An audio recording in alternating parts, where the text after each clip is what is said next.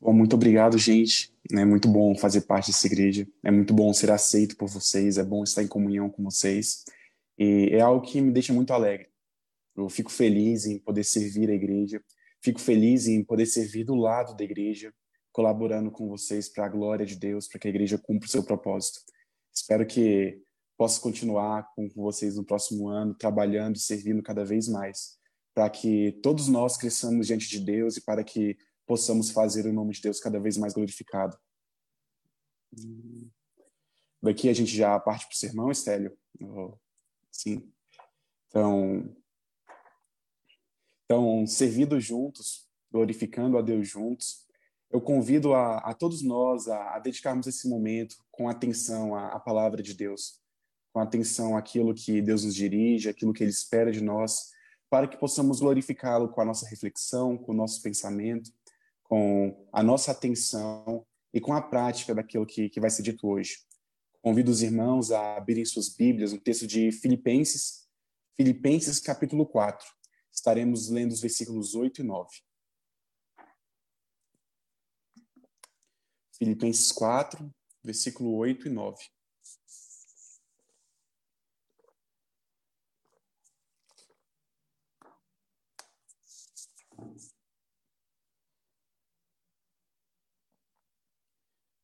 Creio que todos já devem ter aberto, ou estão perto de achar.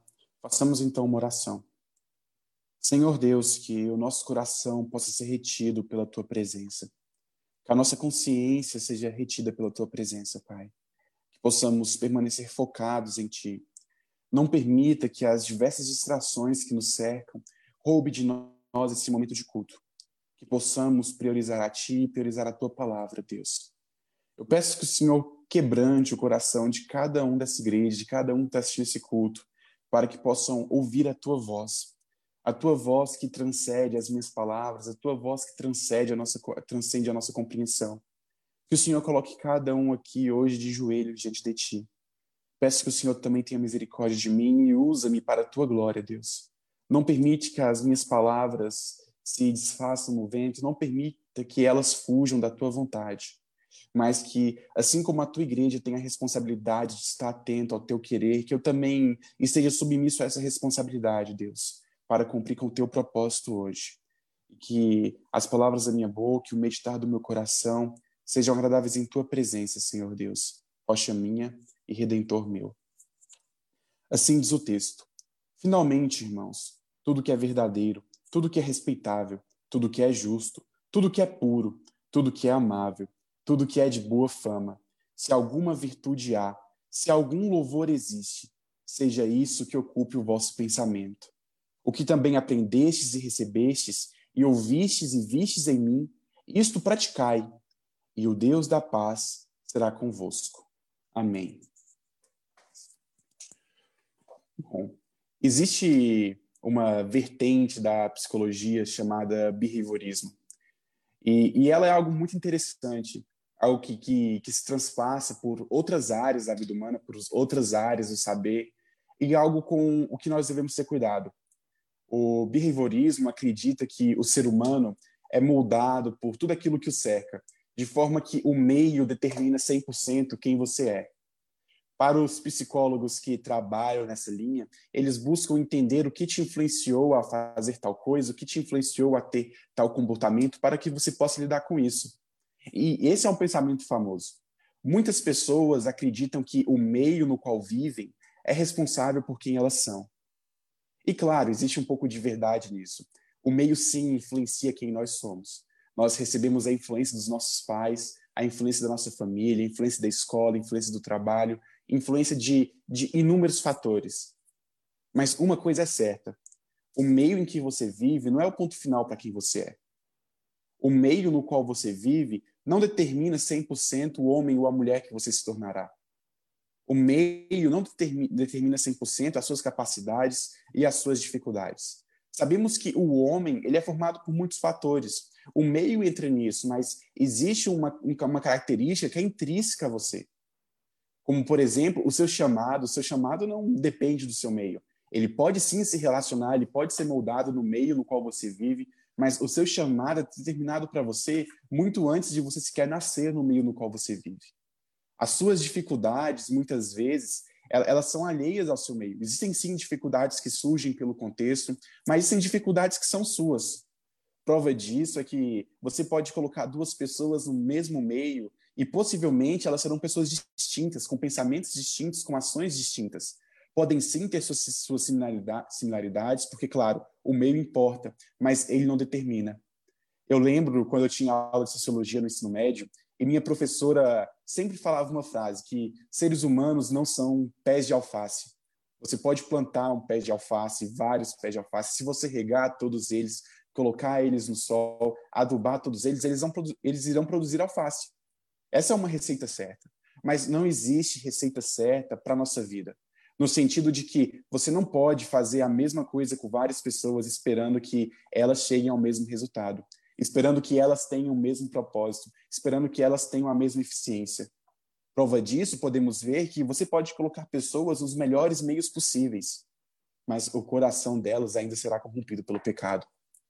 Você pode colocar pessoas diante dos melhores exemplos, mas o coração delas ainda assim terá que lutar contra o pecado, contra a desonra a Deus e contra os seus desejos.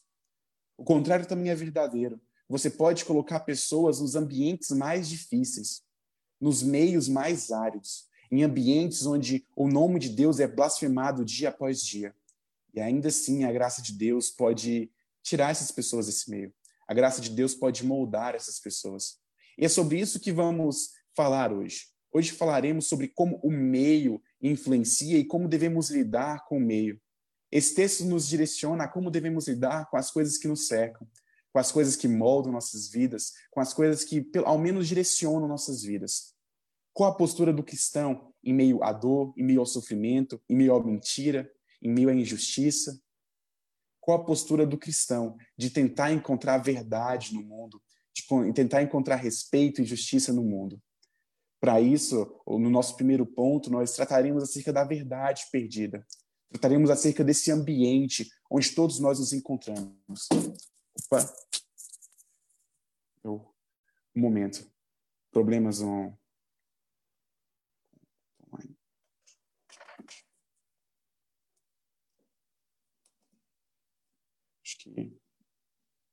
Prontinho. O apoio do celular tinha caído. Mas nesse, nesse momento, nós trataremos acerca do ambiente no qual nos encontramos. E para isso, eu os convido a ler mais uma vez o versículo 8, que diz assim: Finalmente, irmãos, tudo que é verdadeiro, tudo que é respeitável, tudo que é justo, tudo que é puro, tudo que é amável, tudo que é de boa fama, se alguma virtude há, se algum louvor existe, seja isso o que ocupe o vosso pensamento. Se alguma virtude há, o texto nos leva ao caminho de que existe virtude no mundo. Os textos nos, esse texto nos leva a pensar que existem coisas verdadeiras, existem coisas que merecem respeito, existem coisas que, que merecem ser ditas como puras, como amáveis, como de boa fama. E isso é uma verdade. Deus, quando ele cria o mundo, ele olha para o mundo e fala: Isso é bom. A natureza é boa, o ser humano era bom. Todo o meio no qual vivemos foi criado para ser algo bom. E nós temos que entender isso. Não podemos negar a beleza que encontramos no meio e nossa volta.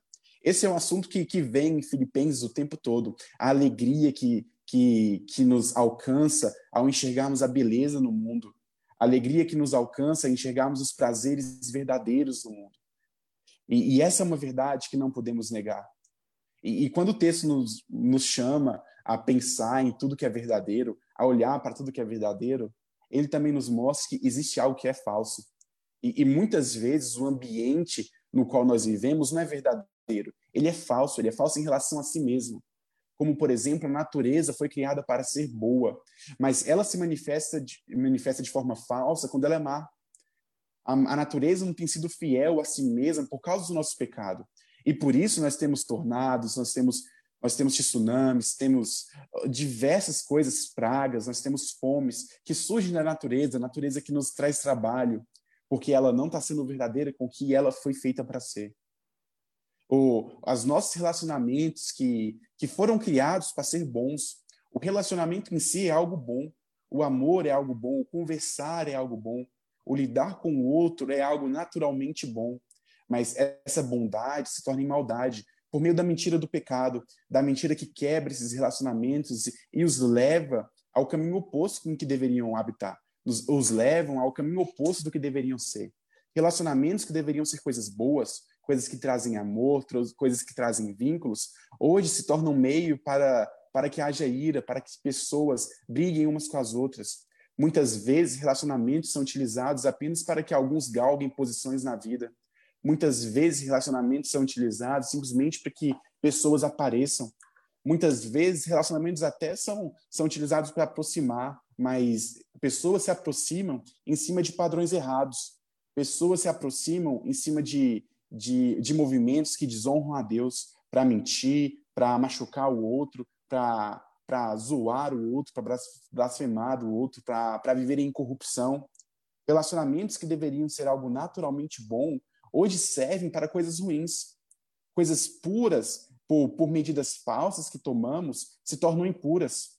Como, por exemplo, o sexo, que, que é algo puro, criado por Deus, hoje se torna impuro quando ele ocorre fora de um pacto, quando ele ocorre fora de um relacionamento diante de Deus, quando um cônjuge trai, trai o outro, coisas boas criadas por Deus se tornam impuras.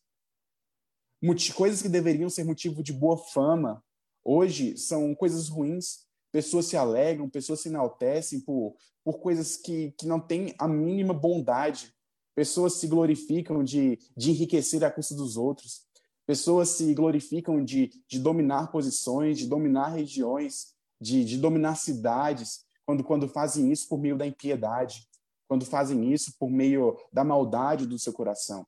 E por isso esse primeiro ponto ele trata acerca da verdade perdida, porque esse texto nos direciona a buscar a verdade, nos direciona a buscar a justiça, nos direciona a buscar a pureza, mas onde está essa verdade? Onde estão essas coisas que se desfizeram em nosso meio? A gente vê que Paulo está chamando os filipenses a buscarem a verdade, a buscarem a justiça, a buscarem a bondade, mas o contexto, a gente já tratou disso várias vezes, é um contexto totalmente contrário a isso. A igreja de Filipos é uma igreja que é duramente perseguida. O próprio Paulo ficou em Filipos poucos dias porque ele foi perseguido. É uma igreja que sofre. Ela sofre com perseguição direta, eles são injuriados, eles são excluídos da vida pública. E mesmo assim, Paulo chama a buscarem o que é verdadeiro. Mas o que é verdadeiro para eles, se, se a vida pública não é mais verdadeira, se os relacionamentos que eles tinham com o seu trabalho talvez não sejam mais tão verdadeiros como eram, talvez sejam pautados agora em chacotas, em, em, em zombarias. Como que eles podem encontrar algo justo se a justiça não se derrama sobre eles, no sentido de que eles fazem o que é certo, mas mesmo assim são condenados?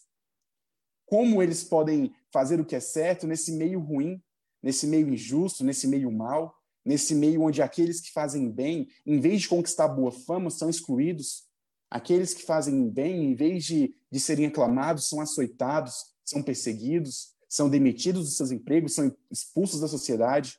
Aqueles que vivem nas situações mais áridas possíveis por fazerem o que é correto, fazer o que é bom.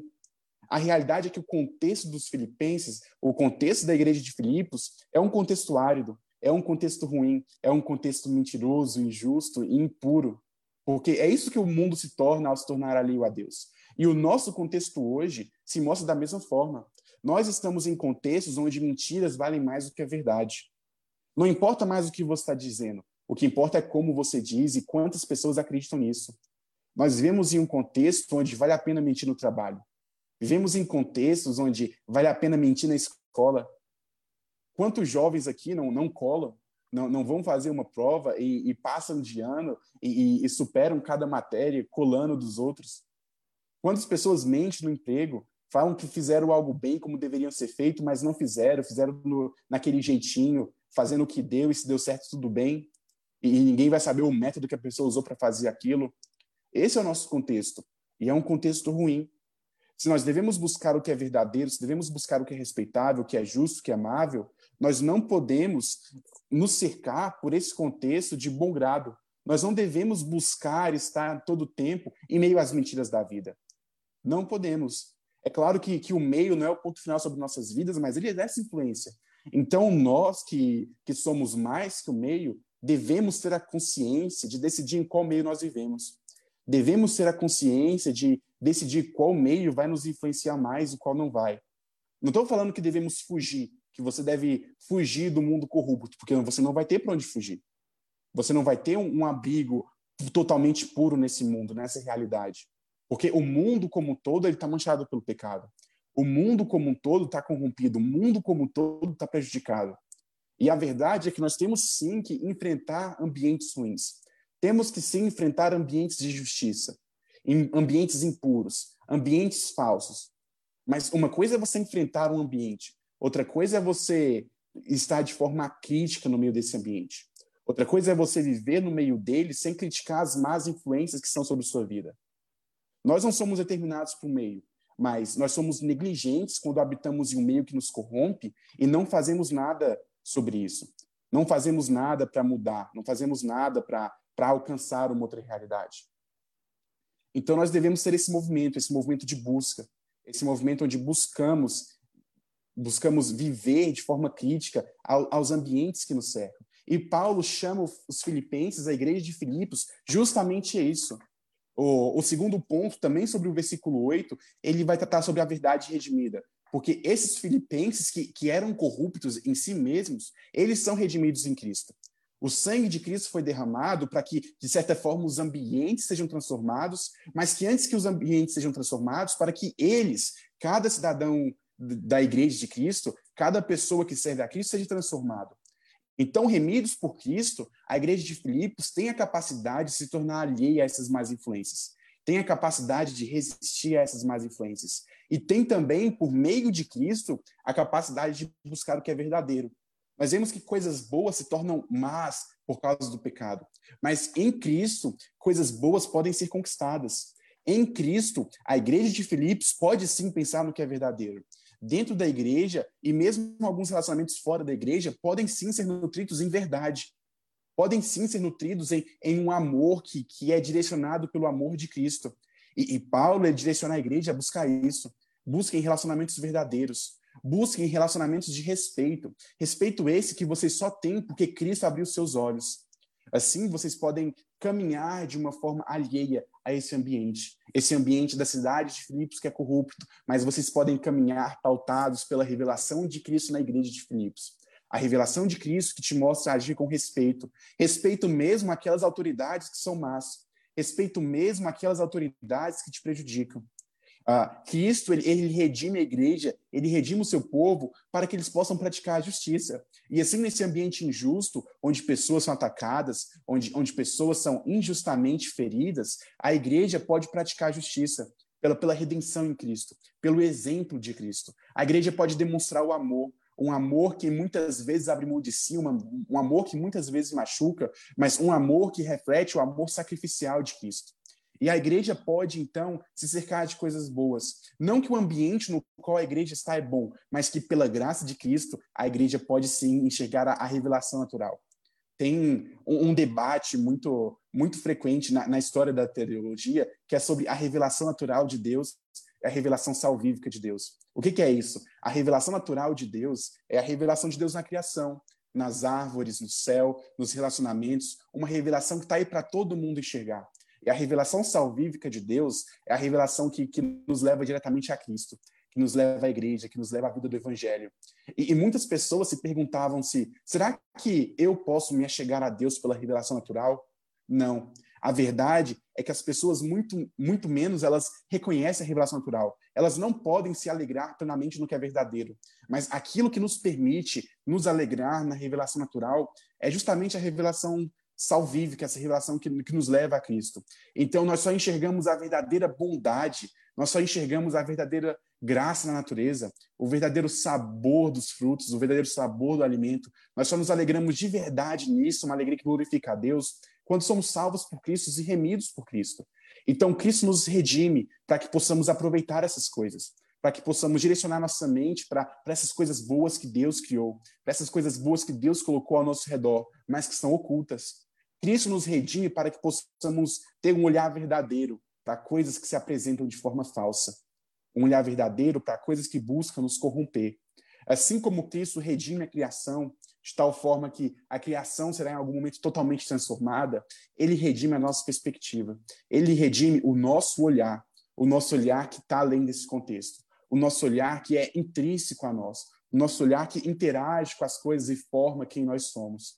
Assim, sendo moldados por esse Deus, sendo guiados por esse Deus, por esse Cristo que foi crucificado, justamente para que possamos alcançar aquilo que é bom, aquilo que é verdadeiro, aquilo que é respeitável, nós podemos viver uma vida, uma vida cercado.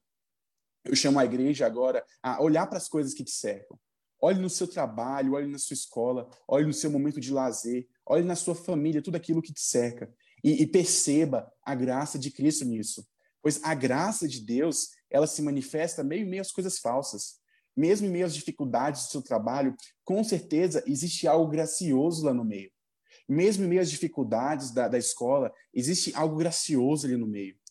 Mesmo em meio às dificuldades com os seus relacionamentos com a sua família, seja com primos, com tios, ou mesmo esse núcleo base, existe sim coisas que são afetadas pelo pecado, mas existe graça, existe beleza, e Cristo nos capacita a olhar para isso, para que mesmo quando estiver, estivermos em meios alheios e quando não tivermos saída, quando não houver a opção de, de deixar isso de lado e buscar um ambiente mais saudável, nós viveremos esse meio, redimindo para Cristo, e, e, e, focando nessas coisas que são a nossa base, nessas coisas que nos sustentam e nos mantêm fiéis a Cristo. Então, nós podemos passar para o nosso terceiro ponto, que diz respeito à verdade praticada. Porque no primeiro momento vemos como devemos nos cercar para um ambiente cheio de graça, cheio de verdade, como devemos enxergar a verdade em um ambiente mentiroso, a pureza em um ambiente impuro, mas nossa vida não é apenas de ser influenciados. A nossa vida não é apenas de receber. A vida cristã deve ser uma vida que dá, uma vida que serve, uma vida que pratica. Por isso, o versículo 9 diz: O que também aprendestes e recebestes e ouvistes e vistes em mim, isso praticai, e o Deus da paz será convosco. Em, em primeiro lugar, nós vemos que, que essa vivência crítica que nós temos, essa vivência redimida que nós temos, ela não está apenas relacionada ao meio, ao meio não pessoal, à, à natureza, à família de forma geral, ao trabalho de forma geral. Ela está relacionada a pessoas. E, e, Paulo, e quando ele vincula a si o que vocês aprendestes, recebestes, ouvistes e vistes de mim, ele nos mostra que nós devemos sim procurar pessoas para que sejam o nosso exemplo. Pessoas que nos levem para perto de Cristo.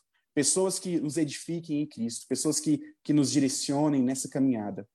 Nós não podemos ter no nosso nas pessoas que nós admiramos, nas pessoas que nós queremos ser iguais, pessoas que não são cristãs, ou, ou um grupo de, de, alvo que é totalmente não cristão. Isso porque os nossos objetivos, em primeiro lugar, devem ser pautados por uma perspectiva de vida cristã. Devemos buscar ser iguais a pessoas que, antes de serem bem-sucedidos na vida, foram pessoas que foram fiéis ao Evangelho. Devemos ter como exemplo pessoas que oravam, podem nem ser pessoas que tiveram sucesso no seu trabalho, mas pessoas que dobraram seus joelhos para orar dia após dia. Devemos ter no nosso alvo, no nosso objetivo, ser igual a pessoas que, que leem a Bíblia, pessoas que conhecem a Bíblia, pessoas que praticam a graça de Deus, pessoas que cuidam daqueles que precisam, pessoas que, que levam o evangelho adiante. Esse deve ser o núcleo principal para qual olhamos. Podemos sim buscar exemplo em pessoas bem-sucedidas no nosso emprego, na, na, área que queremos trabalhar, na área que queremos servir a Deus, mas não podemos deixar a nossa vida espiritual de lado. Devemos sim ter pessoas que imitaremos à medida em que elas imitem a Cristo. Devemos sim ter pessoas próximas de nós que nos exortarão quando estaremos caminhando longe de Cristo. Porque assim como somos influenciados pela verdade redentora de Deus, ainda lidamos com influências do, desse mundo pecaminoso ainda lidamos com influências desse mundo que, que tendem a nos levar para longe de Deus. E precisamos de pessoas que abram os nossos olhos. Pessoas que talvez sejam um pouco duras, talvez sejam cruas ao dizer que nós erramos e que muitas vezes nossas opiniões são totalmente alheias ao Evangelho. A igreja de Filipos, ao buscar se, se encontrar nesse meio verdadeiro, ao buscar a verdade de Deus no mundo, ela teve que buscar uma liderança, pessoas que as guiassem ela teve que espelhar o agir de Paulo, talvez o agir de outras lideranças que não são citadas aqui, que, que estavam no seu meio, para que pudessem glorificar a Deus cada vez mais. Mas, claro, não é só ter pessoas para nos direcionar, não é só olhar bem, bem para o mundo à nossa volta. Nós devemos praticar. E, e essa é uma grande dificuldade. E nós vemos isso durante o, o, texto de Filipenses. Eu lembro que lá no capítulo 2 nós lidamos sobre o, o fato de que é Deus quem efetua em nós tanto querer quanto efetuar, mas logo depois desse versículo nós temos desenvolver a vossa salvação. Sabemos que as nossas boas obras, o praticar disso, não vai nos levar ao céu. Nós somos salvos, independente do que fazemos, salvos, independente de, de como interagimos com o mundo, somos salvos antes mesmo de estarmos nesse ambiente corrupto no qual nos encontramos, pela graça de Deus. Mas uma coisa é verdade: nós temos a responsabilidade e o dever de praticar tudo isso que Deus nos dirige. Nós temos a responsabilidade, sim, de praticar boas obras temos as responsabilidades, sim, de redimir o mundo à nossa volta. A forma como trabalhamos, a forma como interagimos com os nossos colegas de trabalho, deve sim ser uma forma redentora. Devemos trabalhar de uma forma ativa, de uma forma consciente, para que o nosso trabalho reflita a glória de Deus. E para que as pessoas do nosso trabalho possam ter, mesmo que um pequeno contato com a vontade de Deus, com princípios cristãos e com, com a palavra do Evangelho. A mesma coisa na nossa escola, a nossa a forma como estudamos, a forma como damos aula, que prestamos atenção em aulas, deve refletir o caráter de Deus, deve refletir uma postura digna do evangelho. Somos incapazes de refletir 100%? Somos, mas devemos tentar. Temos a responsabilidade, está tudo de nós para isso. Porque Deus espera que, que reflitamos o evangelho nos nossos estudos. Deus espera que reflitamos o evangelho meio à nossa família de maneira prática, Devemos sim praticar atitudes de amor, atitudes de pureza, atitudes de respeito, atitudes de boa fama, para que a nossa família enxergue em nós a glória de Cristo, para que ela enxergue, enxergue nós o caráter de Cristo, e para que pela graça e pelo agir de Deus eles possam ser alcançados. Claro, não pelo nosso exemplo, pelo Espírito Santo, mas é a ferramenta que, que Deus usa e, e é a obrigação que nós temos nós temos a obrigação, independente de salvação, independente se as pessoas serão ou não salvas, nós temos a obrigação de cumprir com o evangelho. Temos a obrigação de colocar em prática tudo isso que lemos no texto de Filipenses. Já estamos caminhando para a conclusão desse livro. Essa é, é, a, é, a, última fala prática de Paulo antes da conclusão. Ele vai ter só mais uma e a gente fecha o livro. E, e Paulo fecha isso falando: ó, tudo isso que vocês ouviram de mim, tudo isso que eu exortei vocês, do capítulo 1 até agora, vocês têm que praticar. Não adianta apenas você ler a Bíblia se você não praticar ela. Não adianta apenas você orar se sua oração não mudar a forma como você vive. Não adianta você viver na igreja se você vive da mesma forma todo dia, se você não glorifica a Deus. Não adianta você buscar estar em meio que é verdadeiro. Não adianta você buscar estar em meio à glória de Deus, à, à graça redentora de Deus na sociedade, se essa redenção não atinge o seu coração. E isso daqui é uma verdade crucial do Evangelho. Quando o seu coração é redimido, você vai praticar a vontade de Deus. É o que nós vemos em Tiago, a, a, a fé sem obras e a, e a, fé com obras. Se a fé sem obras é morta, isso significa que a fé sem obras não existe, porque a morte é algo que deixou de existir. Então, a fé sem obras não é fé. Se você tem fé, uma fé verdadeira, uma fé que não pode ser perdida pela graça de Deus, consequentemente você vai servi-lo. Consequentemente, você vai buscar glorificá-lo. Talvez existam sim momentos de vazio na sua vida, momentos de distância, mas de forma geral, você vai continuamente cooperar para a glória de Deus. Você vai lutar contra os seus pecados, você vai lutar contra as suas dificuldades, mas vai colocar em prática cada palavra que Deus direciona a você, no seu trabalho, na sua família, em cada contexto, seja nos seus hobbies, se você for jogar futebol, se você for jogar videogame com seus amigos, tudo isso que você faz são coisas que devem glorificar a Deus. Tudo que você assiste, as coisas que você comentam, o, o foco das suas conversas devem ser coisas que glorificam a Deus, coisas que te direcionam a Deus. E, e aí, já partindo para a conclusão, nós vemos que quando isso acontece, nós encontramos o Deus da paz. Quando nós praticamos a verdade, o Deus da paz é conosco. Significa que se obedecemos, então o Deus da paz vem e fica conosco? Não. Significa que o Deus da paz está conosco desde que fomos salvos. Mas se fomos salvos, obedecemos. E essa obediência é a marca por meio que as pessoas de fora vão enxergar o Deus da paz na nossa vida. Essa obediência é, é a marca de validade da nossa fé. Que fala, é, você é fé, você tem fé de verdade. É, Deus está contigo de verdade, porque você obedece, porque você enxerga Ele e coloca em prática aquilo que Ele te diz. Então, os filipenses, a igreja de Filipos, que está nesse meio ali ao evangelho, que está nesse meio que a persegue de verdade, nesse meio que a machuca de verdade, que a tortura de verdade, ela pode se sentir guardada pelo Deus da paz, porque ela obedece, porque ela é fiel e a sua fé é verdadeira. E da mesma forma, nós que podemos sim ser perseguidos pelo Evangelho, da mesma forma que nós que podemos ser deixados de lado e que somos alvo de, de más influências, sim, em todo o tempo, nós podemos perseverar no Deus da paz. Esse Deus que nos salva e esse Deus que nos capacita a colocar em prática tudo aquilo que ele nos disse, tudo aquilo que ele faz em nosso meio, tudo aquilo para o qual ele nos chamou. E assim, no solo mais árido, no solo mais sem nutriente, no solo mais alheio ao plantio, Deus nos planta e nos garante que, que frutifiquemos. E por que frutificamos? Por que colocamos essas coisas em práticas?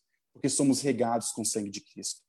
Somos regados com a palavra de Deus. E esse é o nosso nutriente. Nós não precisamos de um solo fértil para nos nutrir, porque nós somos nutridos pela palavra de Deus. Nós não precisamos que o mundo ofereça água para nos regar, porque somos regados pelo sangue que Cristo derramou na cruz. Somos regados pelo Espírito Santo que nos permite crescer. Assim crescemos e frutificamos e oferecemos nosso fruto em meio a esse mundo árido. Oferecemos nosso fruto a pessoas que estão sedentas e famintas, famintas pela justiça de Deus, famintas pela palavra de Deus. E assim, com esses frutos, com essas boas obras que Deus nos direciona, nós, nós os glorificamos cada vez mais. Glorificamos a Trindade cada vez mais. Levamos o nome do Deus Pai, do Deus Filho, do Deus Espírito às pessoas mais diversas e cumprimos com o nosso propósito de praticar o que é verdadeiro. Porque tudo aquilo que é verdadeiro, de alguma forma, vai culminar na glória de Deus. Tudo aquilo que é verdadeiro, de alguma forma, vai anunciar o nome de Deus. Então, o prazer verdadeiro que temos em nossas famílias, em nossos relacionamentos, ele anuncia o nome de Cristo o prazer verdadeiro que temos quando comemos uma manga saborosa, agora que está na época de comer manga, quando, quando comemos os mais diversos alimentos, é um prazer que glorifica a Deus e que anuncia a verdade do Evangelho. O prazer que temos quando cumprimos com o nosso trabalho e fazemos ele bem feito é um prazer que glorifica a Deus. Porque características de Deus, princípios de Deus são anunciados. Talvez não de forma completa.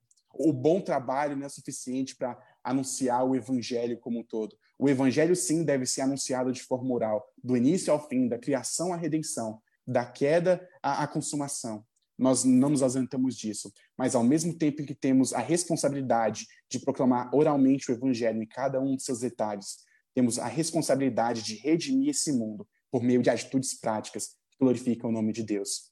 E nisso eu os convido a orarem, orarem clamando para que esse Deus os dirija, clamarem orando para que os meios alheios à fé que, que estão à sua volta não te impeçam de glorificar a Deus. Eu convido a vocês a orarem para que vocês possam se enxergar a glória de Deus e a verdade de Deus em cada ambiente no qual você vive. Eu convido vocês a orarem para que Deus redima o coração de cada um de vocês, o nosso coração, para que possamos então glorificá-lo de verdade, para que tenhamos então a capacidade de enxergar a verdade. Mas eu convido também cada um que a orar para que glorifiquemos o nome de Deus com nossas atitudes. Não apenas pensamos que, que pensando que devemos estar em lugares com boas influências, que devemos ter a capacidade de pensar bem, porque a fé não é apenas algo, algo restrito aos pensamentos, mas a fé também é restrita a como praticamos. E clamem a isso. Clamem para que Deus direcione cada um aqui no seu propósito pessoal. Clamem para que o nome de Deus seja evidenciado pela vida de cada um aqui, para que a Igreja Vida Nova cumpra o seu propósito para que cada membro dessa igreja cumpra o seu propósito, para que a igreja de Cristo persevere e, e alcance todos aqueles a quem ela deve, deve alcançar. Oremos.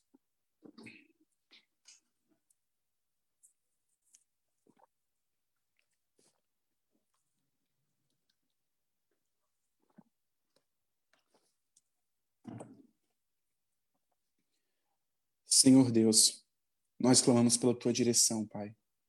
Sabemos que muitas vezes somos guiados e somos dirigidos por coisas que são alheias a ti. Muitas vezes somos moldados pela, pela moda, pela, pela série de TV, somos moldados pelos maus relacionamentos. Quantas vezes ouvimos palavras que são contra a tua vontade e permanecemos indiferentes a elas? Quantas vezes no nosso ciclo de amigos assuntos totalmente alheios a ti são o foco da conversa? Quantas vezes a imagem de pessoas são denegridas? Quantas vezes grupos de homens denigrem a imagem de mulheres ou mulheres denigrem a imagem de homens? Deus, dê-nos forças para superar isso. Dê-nos forças para julgar todos esses ambientes que são alheios a Ti e para que possamos fugir desse ambiente. Dê-nos força, Senhor Deus, para que na escola possamos perseverar em Ti. Dê-nos força, Senhor Deus, para que no trabalho possamos perseverar em Ti.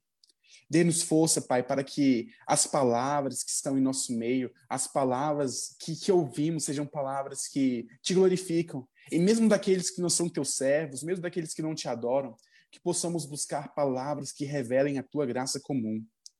E quando estivermos no meio daqueles que te odeiam, daqueles que denigrem a tua palavra, daqueles que são alheios a ti, Pai, capacite-nos. Capacite-nos para que não tenhamos todo, em todo momento uma postura de fugir desses meios, mas que possamos enfrentá-los e proclamar a tua palavra nesses meios. Que possamos dar o teu bom exemplo para aqueles que nos cercam, Senhor Deus. Que possamos praticar a tua verdade, que possamos praticar a tua vontade. Coloque em nosso meio, Senhor Deus, pessoas que nos dirijam, exemplos para que possamos aprender a orar, a ler a Bíblia, a colocar em prática aquilo que o Senhor nos ensina. Coloque no nosso meio pessoas que nos discipulem, pessoas que nos levem para perto de Ti. E ajuda-nos, Deus. Ajuda-nos assim a influenciar os nossos irmãos cristãos, apoiar os nossos irmãos cristãos, para que, como uma unidade, como um corpo, possamos perseverar em meio a esse mundo alheio a Ti. E como um corpo, possamos frutificar frutificar redimindo o nosso contexto, o contexto do bairro, da igreja, o contexto da cidade, os nossos contextos específicos e, fazer o teu nome glorificado em todos esses meios. Clamamos, clamamos por meio do Cristo Jesus, o nosso Rei que nos garante vitória em meio a esse ambiente árido.